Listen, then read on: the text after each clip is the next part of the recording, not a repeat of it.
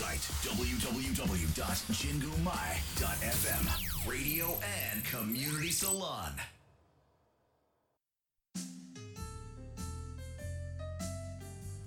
DJ ナナの七色レディオ。皆さんこんにちは。DJ ナナです。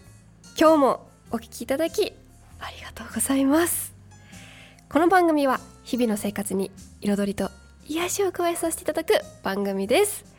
こちら原宿の神宮前からお送りしております。さあ皆様今日もいかがお過ごしでしょうか？ね最近暑くなったり寒くなったりしてさ大変服装が風邪ひかないでください。ねみんな体調崩したりとか。うんそうそう。私ねこの前初めてねあの芸人さんの単独ライブに行きました。そうサンタモニカさんのねそうチュラバナで一緒にお仕事させていただいてたあのサンタモニカさんがあのよかったら来てくださいって言ってくれたからえいいの？行ってと思ってちょっと勇気を出してねこう申し込みをして行ってみたらさめっちゃ面白かったんだけど。本当になんかラジオでは見れない一面とかもあるしあとはなんかもうすごいなーって思うしこんなに頑張っててすごいから私も頑張ろうって思える、うん、力の源にもなったしすごくいい回だった。だからこれからもねそういろんな人の見たりとかしていろんな刺激をもらおうかななんて思っております。今日もメッセージお待ちしております。ツイッターはハッシュタグ7ラジ7は漢数字の7ラジはカタカナです。メールアドレスは7アットジングマドット FM 小文字で nana アットジングドット FM までお待ちしております。それでは七ラジ始まります。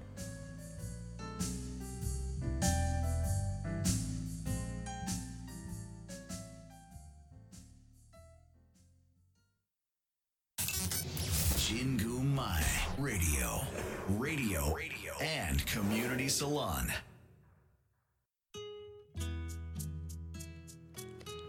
DJ 7の？ハートウォーミングタイム私 DJ7 が最近ほっこり心温まったことや温かいメッセージをご紹介させていただきます。さあ今回もね唐突の7ラジ収録配信のそのさツイートをしたのにもかかわらずね一件いただきましたよ。ありがとうございます。じゃあ早速読ませていただきます。愛子さん、ナナさん、こんにちは。こんにちは。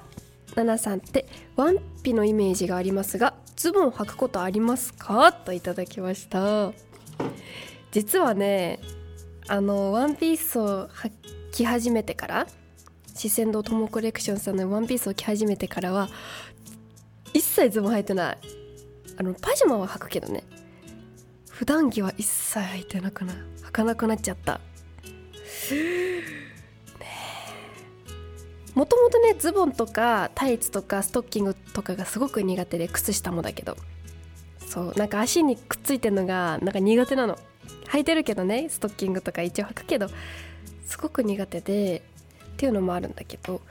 そうね中高生の時はさダメージジーンズも履いたことあったしショートパンツも履いたことあったしあとなんだろうスキニーパンツとかもね履いたことあったけどね。やっぱしっくりは来なかったよね。そうそう。なんかファッションとして着てみようと思って着てたけどあんまり自分にはなんかしっくり来なくて。そう。すぐ脱ぎたくなるしさ。家帰ったらもう速攻脱いでたしさ。そうそう。だからね苦手ってのもある。あとねワンピースはね一着でねもう決まるっていうかもう1個着ればいいから1日の服が。すごく楽なのよね。そう。だから今はさ朝起きたら今日はどの柄にしようかなっていう柄とか色とかでしか選ばなくて。そうそう。まあそうね。あとはなんかちょっと長袖が長めのやつとかちょっと七分丈のものとかもあるんでそういうのは一応基本では選んでるけど。そうそういう感じで選んでるのでねズボン全然履かない。パジャマも。あパジャマぐらいしか。最近パジャマもワンピースだからね。そう。危ないよね。あもうほんとにかくね下半身がねなんかくっついてんのが無理なの。なんかちょっとアリエルみたいな感じするから。そう。あのアリエル好きだけどさあのピタッてくっついてる感じがさズボンが足で。あれがちょっとね苦手。なんでだろうね。手袋も苦手ちょっとだけ。そう持ってるけど結局手袋つけらんないんですよね。あれも。なんかねなんだろうね。タートルネックもね苦手だしピタってくっつくとか首周りにあんのとかもあれも苦手だからね。そうもしかしたらそういうのが無理ってだけなんだけどそういうのが理由ってのもあってね。ズボン履いてないです。でもねズボン履いててさおしゃれしてる人見ると憧れはあるんですよ。そう一応ね。だから履くことは基本多分今後ないけどうん、まあ、いつか履くことがあったら見てください。写真アップしようかないつか履くことあったら。ねえ。だから私男の子に生まれたらスカート履いてたかもしれない。ずっと。そうワンピース履いてたかも同じように。いいよね。なんか男の人のファッションとか見ててさおしゃれなズボンとか見るとさいいなって思うし似合ってるの見るとさかっこいいなって女の人も男の人も思うから憧れは一応あるということで。そう。だからもしそれでも履けそうなズボンとかおすすめがあったら教えてください。以上 DJ7 の「ハートウォーミングタイム」でした。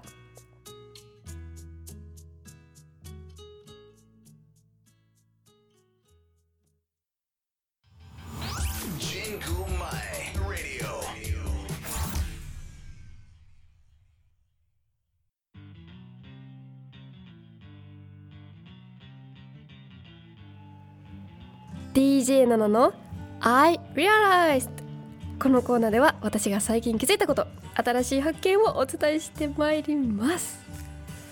さあ今回気づいたことなんだけどあの、ね、思い込みって大事っていうテーマです。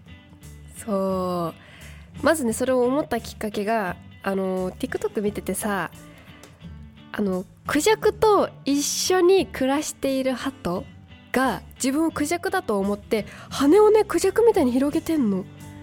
すごくない？すごく綺麗にね真っ白の鳩が。そっから思ったんだけどね。そうそう。なんかそれって人間にもなんか大事だなと思ってまあ悪い思い込みはあんまりねしなくていいと思うけどいい思い込みっていうのかな。私は何でもできるとか私は大丈夫とか私は仕事ができるとかさなんか思っていると本当にそうなったりとかそうなる方向に行くんじゃないかなってさその鳩のおかげで思った。っていう話なんですけどね。どうかな。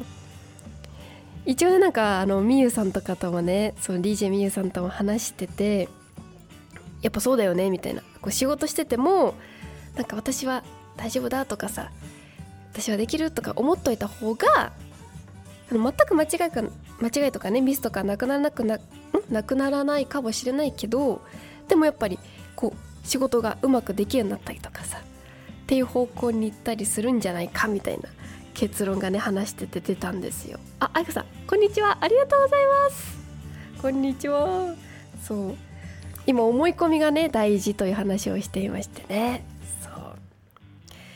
本当にねその動画で見たのがクジャクと一緒に生活してただけでそのちっちゃいね真っ白のハトちゃんもクジャクのように羽をね広げてたんですよ。だからねこれはもう見習った方がいいって思ってね私も。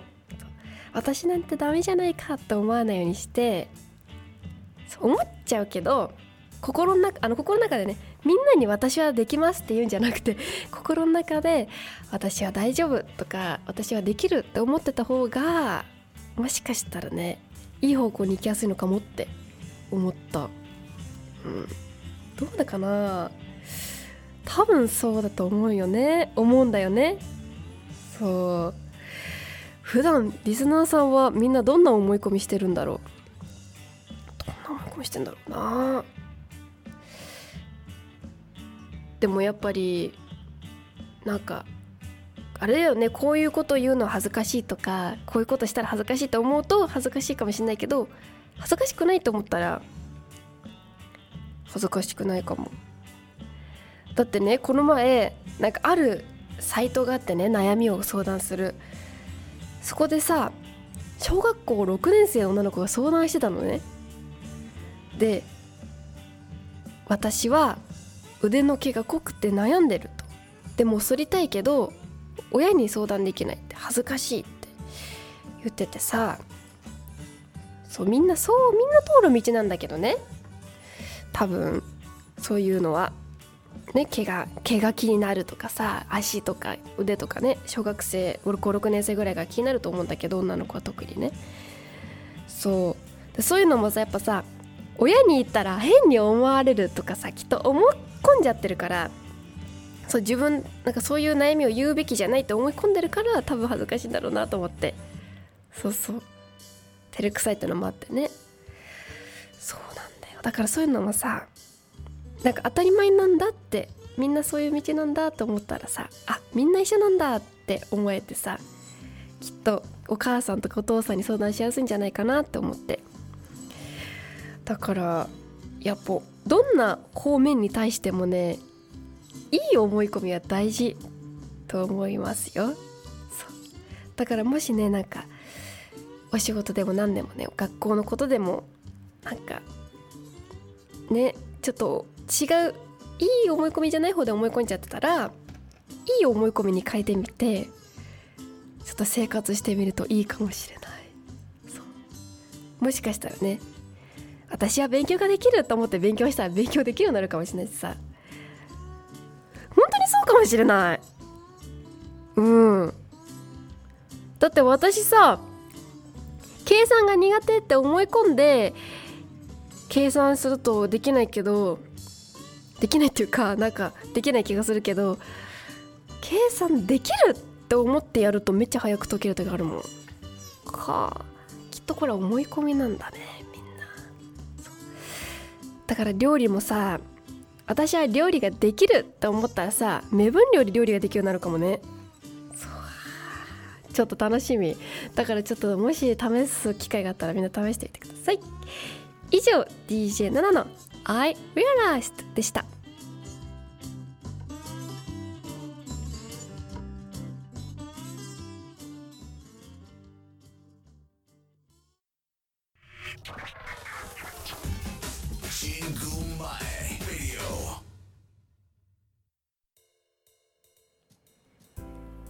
七色レディオ最後のお時間となりました。